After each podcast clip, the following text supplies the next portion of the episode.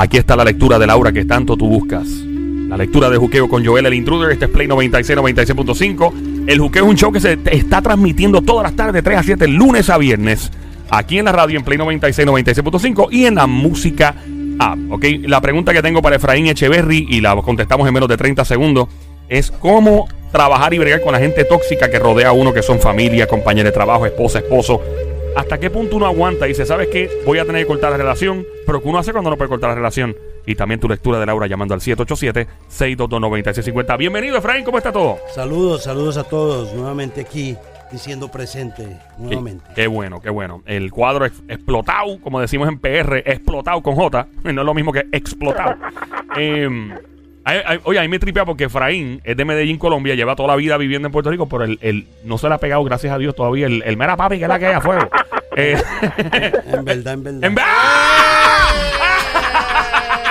¡Hacho, papi! ¿Qué es la que hay? No, no, en serio.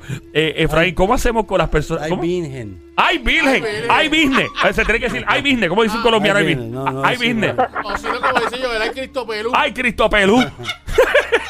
Eh, ¿Cómo hacemos con la gente tóxica, los nube negras? Esa es la gente que tú, mano, tú quieres buscar lo más eh, chulo del mundo, aunque las cosas estén malas, y por donde quiera que se meten, se están quejando de las cosas buenas. Eso es peor que yo considero una persona. Que le pase algo bueno, que tenga mucho trabajo, por ejemplo, y empiece, ah, papi, tengo demasiado trabajo, mano, no tengo tiempo yo. Tú te estás quejando, ¿qué ¿Cómo tú te estás quejando? Oh, hacho, brother, eh, mi esposa me quiere siempre en la casa. Y siempre, siempre está encima de mí, no me suelta, tiene demasiado cariño para mí. Yo, pero ¿y cómo tú te atreves a criticar que tu esposa te quiera tanto? O tus niños, etcétera. ¿Cómo hacemos con los nubes negras, Efraín? Mira, lo primero que tenemos que entender que la persona tóxica, eh, nosotros cometemos un abuso con, con nosotros mismos si la persona es tóxica. Y sabiendo que es tóxica, seguimos relacionando con esa persona tóxica.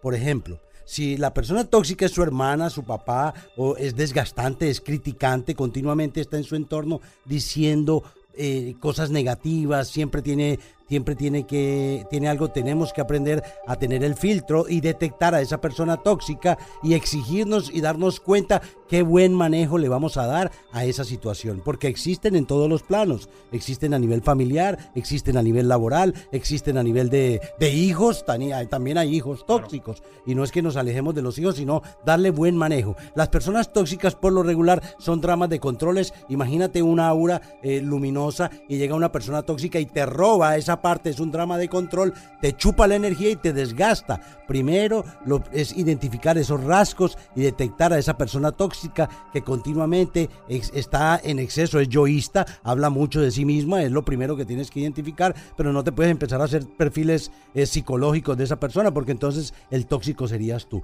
Tienes que darle muy buen manejo por lo regular, son personas con una visión extremadamente pesimista los discursos de una persona tóxica, usted que me está escuchando eh, en el otro lado, saben muy bien que están construidos de quejas, de críticas y de pesimismos. O sea, son típicos estas personas, parece que supieran el futuro, me dice, sí ve, ya se lo dije, le tenía que pasar. O sea, parece que, que pudiesen tener capacidad de evidencia y poder saber absolutamente todo. Siempre todo lo saben, todo lo pueden detectar. En fin, es importante que ustedes ocupe el rol de no sentirse una víctima de la persona tóxica, porque la persona tóxica sí hace el rol de víctima. Siempre tiene alguna persona en su entorno usted que asume ese rol de víctima, es tóxico aprenda a llevarlo a, capítulo y hacerle notar que ese comportamiento es tóxico para sí mismo y que no puede eh, llegar a llenar el ambiente de toxicidad o buscar una estrategia que sea valiosa para que la persona entienda sin necesidad de que la persona se sienta ofendida.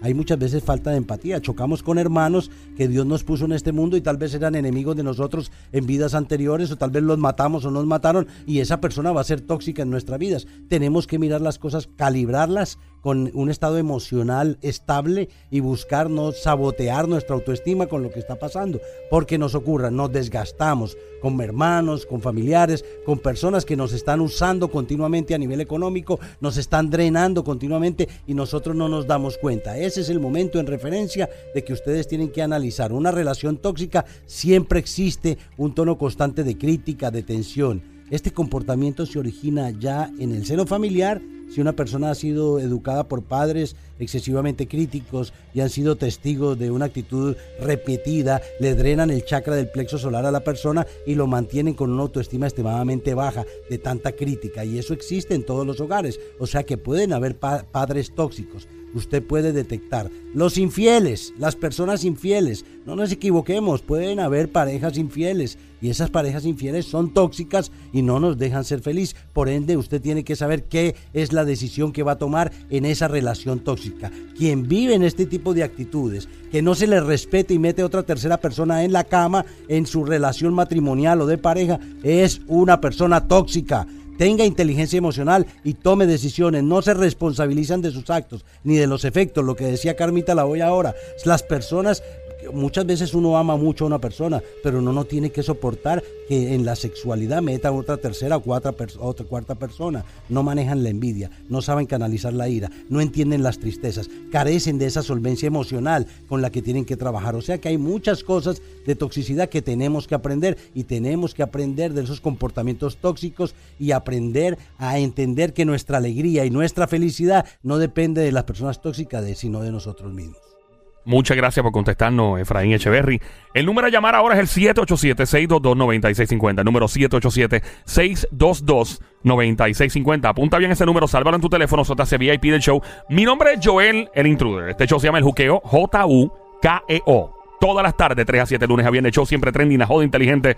En este momento, Efraín Echeverry. Tengo una pregunta para él, la conteste menos de 10 minutos y es: ¿qué palabras, qué imágenes y qué frases usar cuando a uno le invada la ansiedad, el pánico, el miedo? ¿Cómo uno, qué uno piensa? Hay personas que llegan al punto de, comenzar a pensar estupideces de cometer suicidio. ¿Hasta qué punto? O sea, ¿cómo uno dice, espérate, espérate, cuando empieza a invadir los pensamientos negativos a uno, que uno comienza a pensar, a decir en voz alta, a repetirse? Llama para acá al 7. Eso lo vamos a contestar ya mismito, pero mientras tanto hay lectura de Laura llamando al 787 622 9650 de regreso a quienes juqueo por Play 96. ¡Cómo!